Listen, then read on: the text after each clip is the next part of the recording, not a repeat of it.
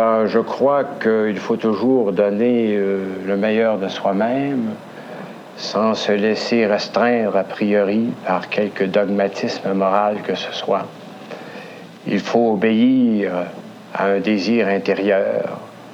S'il n'y a pas de désir intérieur, on ne peut pas faire une œuvre euh, de portée considérable. Et si le désir intérieur existe et s'impose, il faut lui obéir sans concession. Géré d'Ophier Julube à jupe féconde. Des groseilles à l'œil de décembre, arc le soleil miel, par-dessus les poitrails à l'ail. Et les bâtisses à cucmel, postrasie les soufflements des taluflix faudricure. La nisette charroie le baiser de l'ombre avec ses mains aux quinze doigts gluants. Ténéfef, des bras basulis aux listes réglées. La soif a une chopine de nickel, et j'ai deux oies sur lesquelles dormir. Feu sur la tentouse. Como grisette. La paix achète une livre de beefsteak à la librairie Soul. Aime-moi, Mardochène. Eh ben voilà. Hein, voilà, tout est dit. Tant qu'à moi, tout est dit. Je devrais peser sur stop et arrêter ça tout de suite, drette là. Ce serait un des plus courts, mais des plus magnifiques podcasts jamais enregistrés de toute l'histoire des podcasts. Un chef-d'œuvre podcastographique. Alors, mais c'est pas le cas. J'ai d'autres choses à dire sur ce fin euh, personnage et euh, ça prend pas le pogo le plus dégelé de la boîte pour deviner qu'aujourd'hui, on va parler de Claude Govreau. Alors, bienvenue à ce tout nouvel épisode de ton podcast mini, micro, petit, mignon, petit podcast. Des bananes et un micro!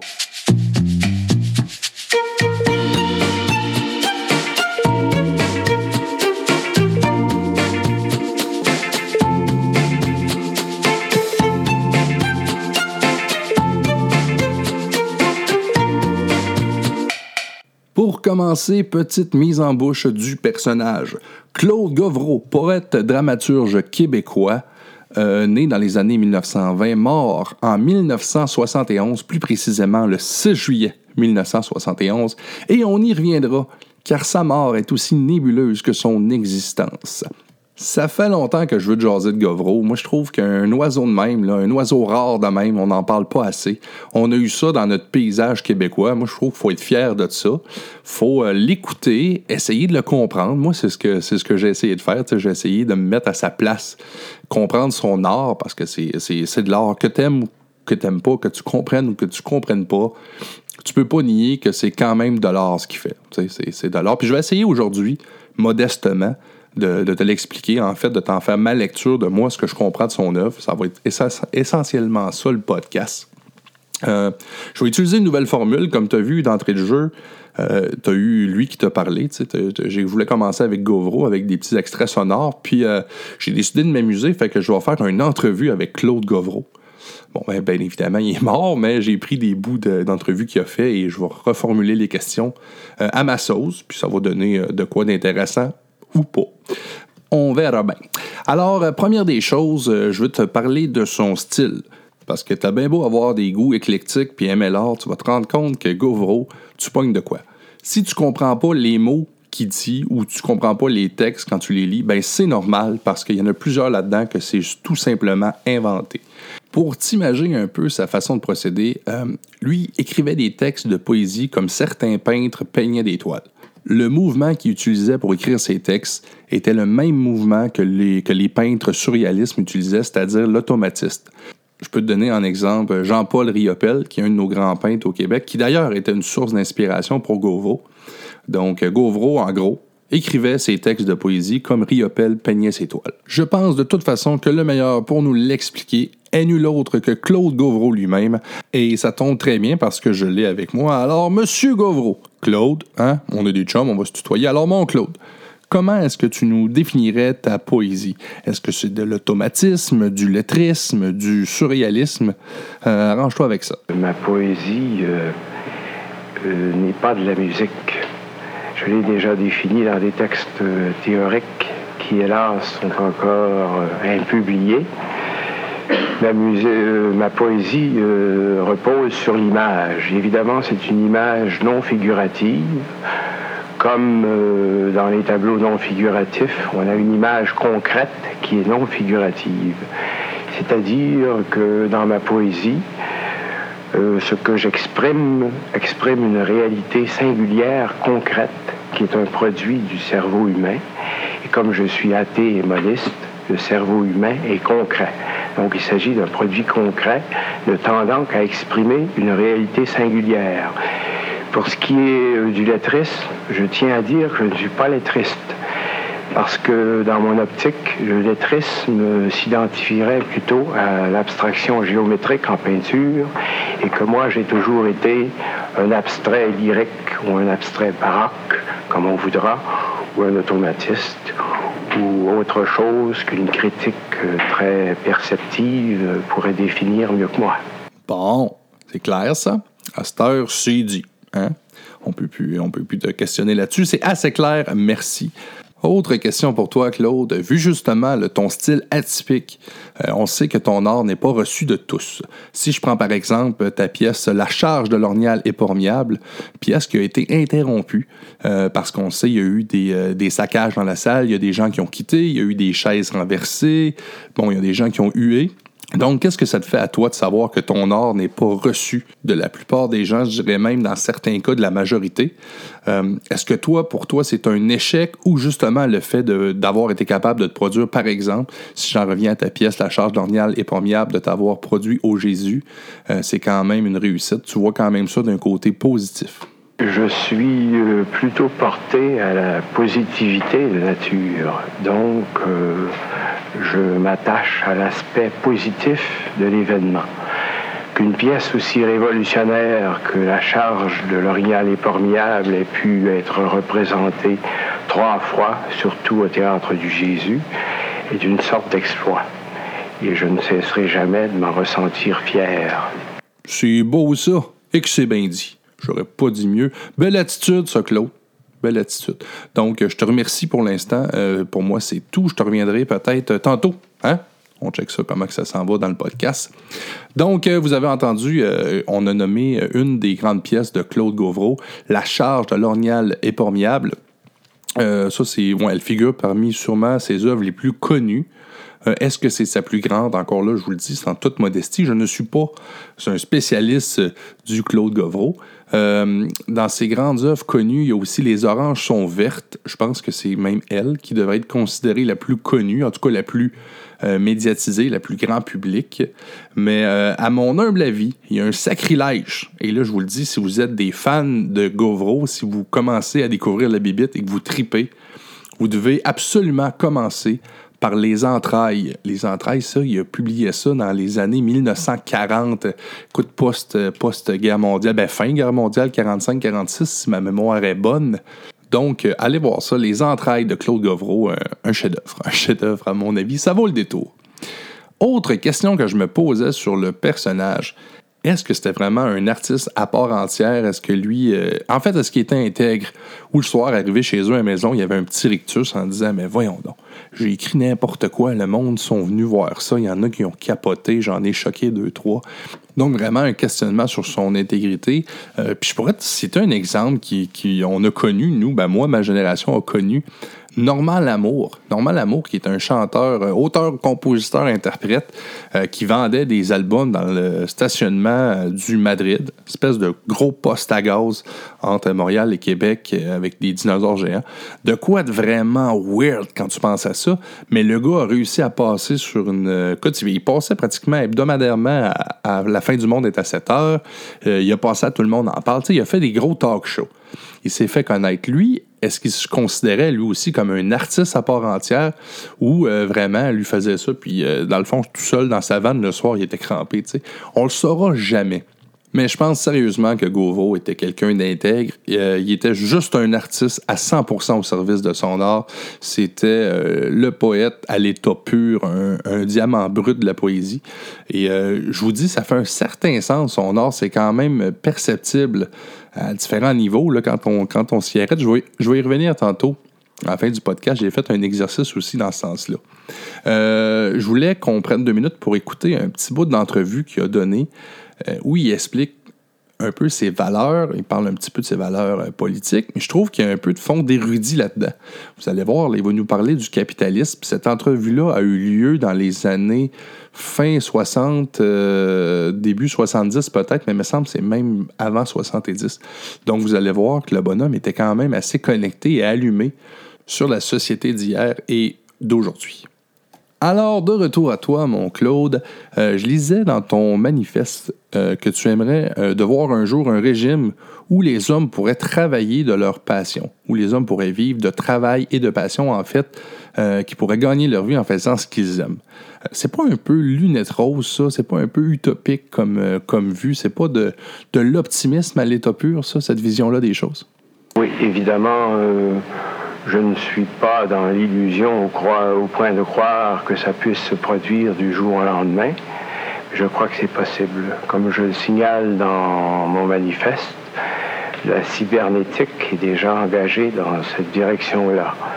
Évidemment, euh, la cybernétique, dans un régime capitaliste traditionnel, pourrait contribuer à diminuer la main-d'œuvre, à augmenter le chômage et euh, constituer un moyen de chantage auprès des travailleurs pour en faire accepter des euh, salaires plus bas. Je suis conscient de ce fait-là, mais dans mon optique, euh, tel que je l'ai exprimé dans mon manifeste, c'est une optique libertaire. Est bien spécifié que le travail-passion généralisé ne serait possible que dans une société libertaire épanouie. C'est un beau rêve, mon ami, je te le souhaite, mais moi, je te parle en direct du futur. On est en 2021 et calice que c'est pas ça. Euh, non, mais j'adore quand même sa vision qu'il y avait des choses. C'est sûr que c'est des belles, c'est des belles valeurs. Bon, certains vont dire, ben, c'est un poète, c'est normal, c'est un rêveur. Mais il reste que demain matin, imaginez-vous vivre dans une société sous un régime où, pour euh, gagner ta croûte, ben, tu fais ce que tu aimes. Fait que moi, d'après moi, tu élimines beaucoup de médicaments t'élimines beaucoup de dépression, beaucoup de, problèmes de société. Donc, c'est quand même une belle vision des choses que je voulais vous partager, qui était celle de, la société libertarienne de Claude Govreau. Tantôt, je vous disais que je m'étais attardé beaucoup au processus euh, qu'il utilisait pour nous livrer ses textes, puis aussi euh, dans le but de comprendre son... Ben, pas de comprendre, dans le but d'apprécier d'apprécier son art, d'apprécier ses œuvres. Euh, la façon que j'ai procédé pour euh, essayer d'analyser tout ça, c'est que je me suis prêté au jeu. Je me suis euh, mis devant une page blanche avec une plume dans une main et je me suis laissé aller à la Claude Govreau en utilisant le procédé de l'automatisme. Et la façon que j'ai fait, c'est que je me suis pris un thème, je me suis mis un thème dans ma tête, mais pas trop arrêté, là, vraiment juste, euh, je veux écrire là-dessus.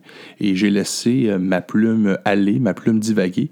Et euh, je pourrais peut-être vous expliquer un peu plus en détail, selon moi, ce que ça veut dire après la lecture du texte.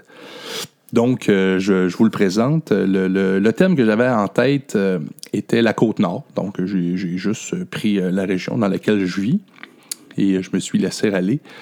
comme Gauvreau, mon poème n'a pas de titre. Donc, euh, voici euh, ce que ça donné.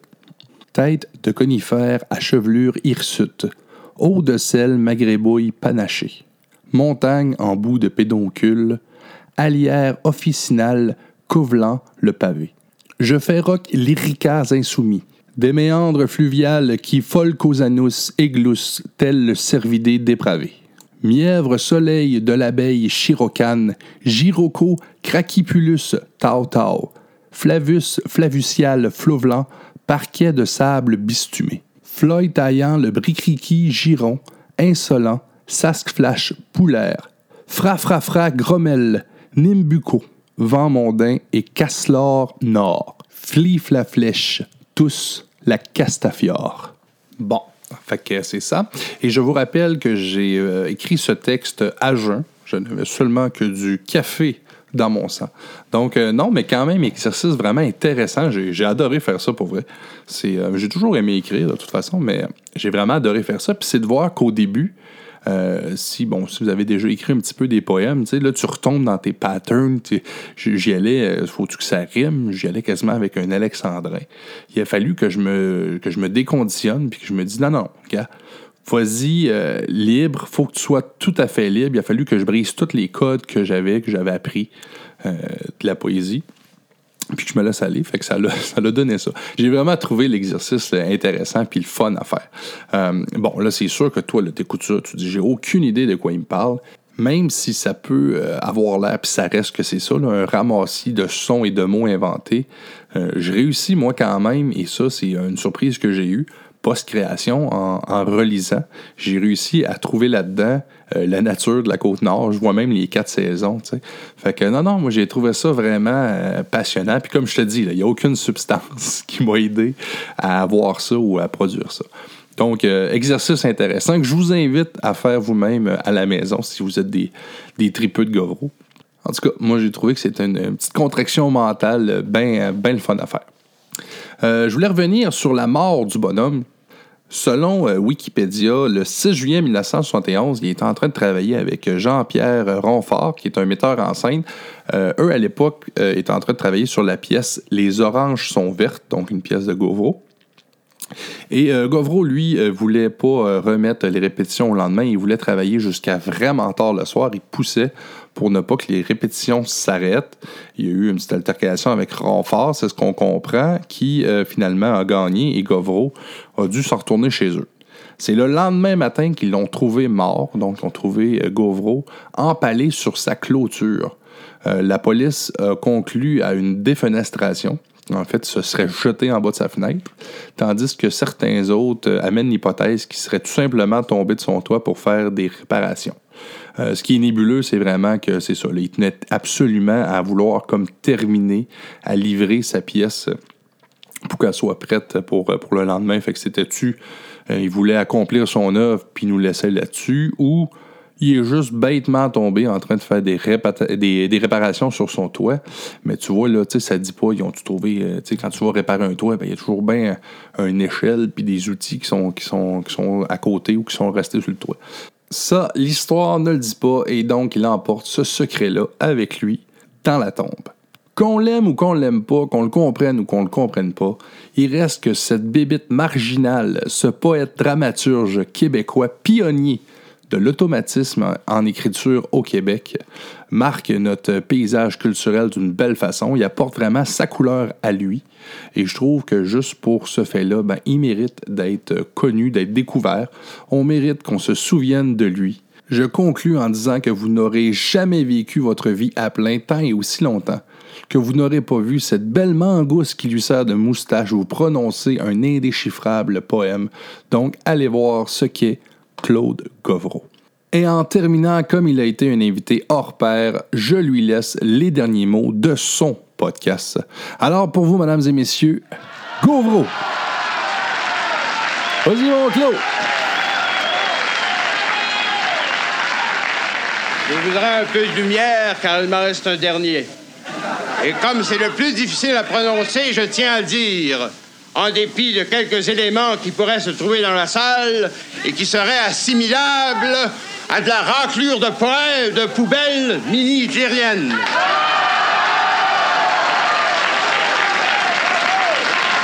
Ce poème est aussi sans titre.